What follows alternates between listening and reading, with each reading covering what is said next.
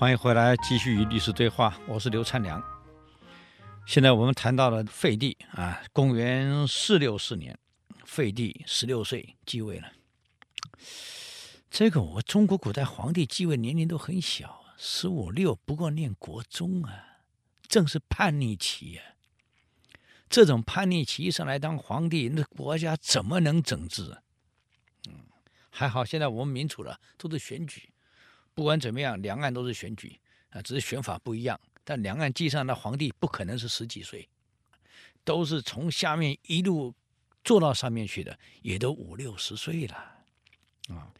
所以国有长君啊，这是安定的必然条件啊。所以事后你看，这个赵匡胤当了皇帝以后，赵匡胤的母亲跟问赵匡胤：“婴儿啊。”你想一想，你今天怎么能坐上皇帝宝座的呀？赵匡胤说：“我顺天应命。”他妈妈一听，拐杖啪一棒打下去了。你顺个应天应命，棒一棒打下去了，骂赵匡胤：“你是欺人孤儿寡母，你顺天应命。”今天后周世宗柴荣如果有个弟弟在，你有机会吗？没有，他一个人嘛，没有兄弟姐妹。所以你才欺人孤儿寡母，在柴荣死后，啊，今天如果柴荣有个弟弟在他死后，国有个长君，你有机会吗？所以告诉赵匡胤，将来你百年之后，不是一定要把王位传给儿子，儿子如果太小不行，你可以传给弟弟赵匡义嘛，啊，这古来兄终弟及有什么不可以呢？主要是国要有长君啊。现在我们一样，我们选总统，这规定的很清楚，四十岁以上才能选的，不可能选个十六岁的出来。这皇帝只有十六岁，又念的是放牛班、后段班，从小就很糟糕的一个孩子。那么刚继位的时候啊，有两个人控制他的行为，一个太后，还有一个是这个校尉，那戴法兴，这个人还算非常的忠良，而且非常的这个正直，还控制他行为。太后一死，完了，母亲不在了，他年龄又长大了，那是为所欲为呀。这个戴法兴忍无可忍了，就跟他讲了：“皇上，你太乱来了啊！每天就是喝酒、女人，什么事儿不敢游乐，你早晚会步先帝的后尘啊！不是被罢黜，就是被杀。”这个宋废帝从此对戴华兴恨在心里。那么废帝有个非常宠的这个太监，那么皇帝每次赏赐的财财物，戴华兴呢私下把它扣下来送回到国库去了。那没有必要到这样赏赐嘛，这浪费嘛。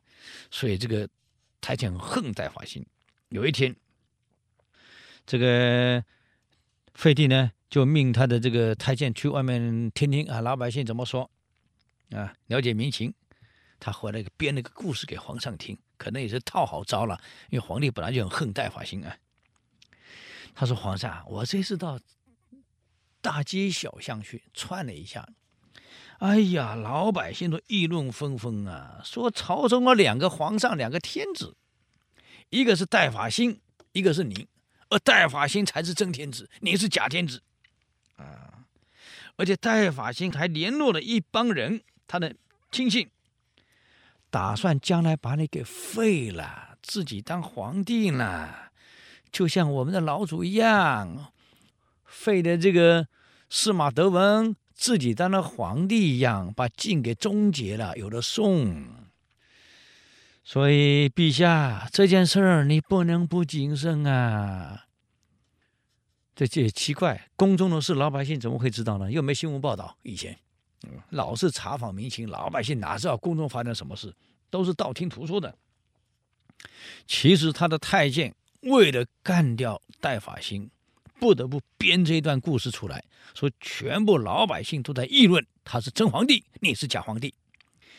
那么皇上一听，就把戴法兴找来了。你天天看，老百姓怎么议论你的？说你是真皇帝啊，我是假皇帝，你还勾结着你亲信，串通一气，打算把我给废了。这里当皇帝，大法兴说没这回事儿啊，没有这回事儿，老百姓都在讲啊，怎么会没这回事儿？就这样，革了戴法兴官职，逼他自杀啊，忠臣一个一个被干掉。不但这样，所有的其他有能力的忠良的老臣，上一代留下来的老臣啊，像善记四郎、员外善记四郎啊、西显度等人。只要不是皇帝喜欢的，不是皇帝宠爱的，通通杀。这个废帝讲那句话：“天下最快乐的事情就是看到杀人，天下最愉快的事情就看到人被杀的时候痛苦的样子。哎呀，好舒服啊！还不只是杀，天下最让我快乐的事就是开肠破肚，宰的跟宰牛一样，多快乐呀！”一个帝王会讲这个话，这国家怎么办？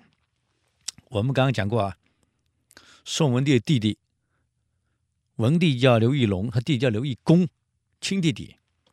这刘义恭啊，虽然说行为上也不是很检点，所以你看文帝被杀的时候，你看刘义恭知道自己哥哥死了，他居然没有伤心哎，还在举杯庆贺。哎呀，换人了，换人了，嗯。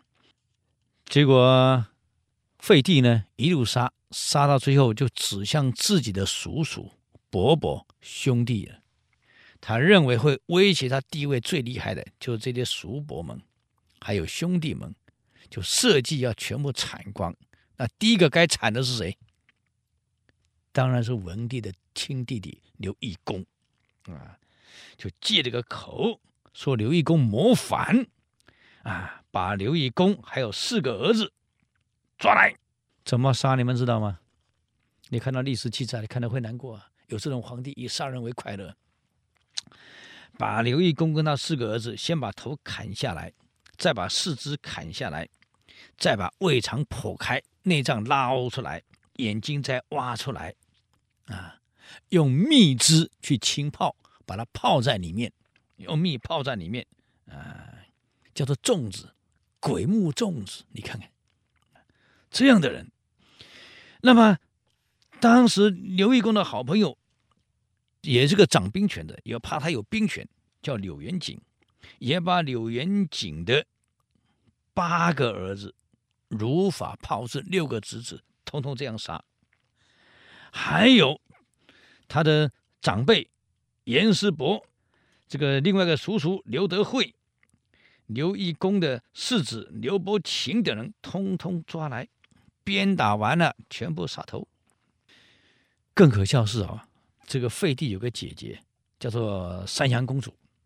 这山阳公主有一次跟跟这个废帝说：“陛下，我们虽然男女不同，可是我们是先帝的孩子，我们是亲生的亲的姐弟。可是。”虽然男女不一样，你有六宫嫔妃的享受，我却只有一个老公，这不公平吧？那什么意思？啊，这废帝一听，哎，对对对对对，给他选个三十名俊男送到宫里去给他姐姐当做侍从。你想想看，这个朝廷乱到这种程度啊！更可爱的是，在他的叔叔里面有两个叔叔很胖，其中有一个叔叔呢。啊，叫刘裕啊，非常胖。他把叔叔全部找来，最肥的这个叔叔给他冠个名字叫猪王，猪八戒的猪，猪王。第二肥的叔叔刘修仁叫煞王，嗯，第三肥的刘修佑呢叫做贼王。嗯，那么他怎么处理叔叔呢？用个竹笼子编个竹笼子，把叔叔全部扒光，衣服全部扒光，关在里面笼子里面，叫做养猪。你看看。有这种皇帝啊，然后不但这样啊，就每天把他关在那里，让大臣们上进朝的时候进进出出，看到三个叔叔被关在笼子里面一丝不挂，叫猪王。他怎么喂他叔叔呢？结果后来有什么下场呢？我们时间到了，下个礼拜与历史对话，我们下礼拜继续来分析啊，谢谢。Thank you.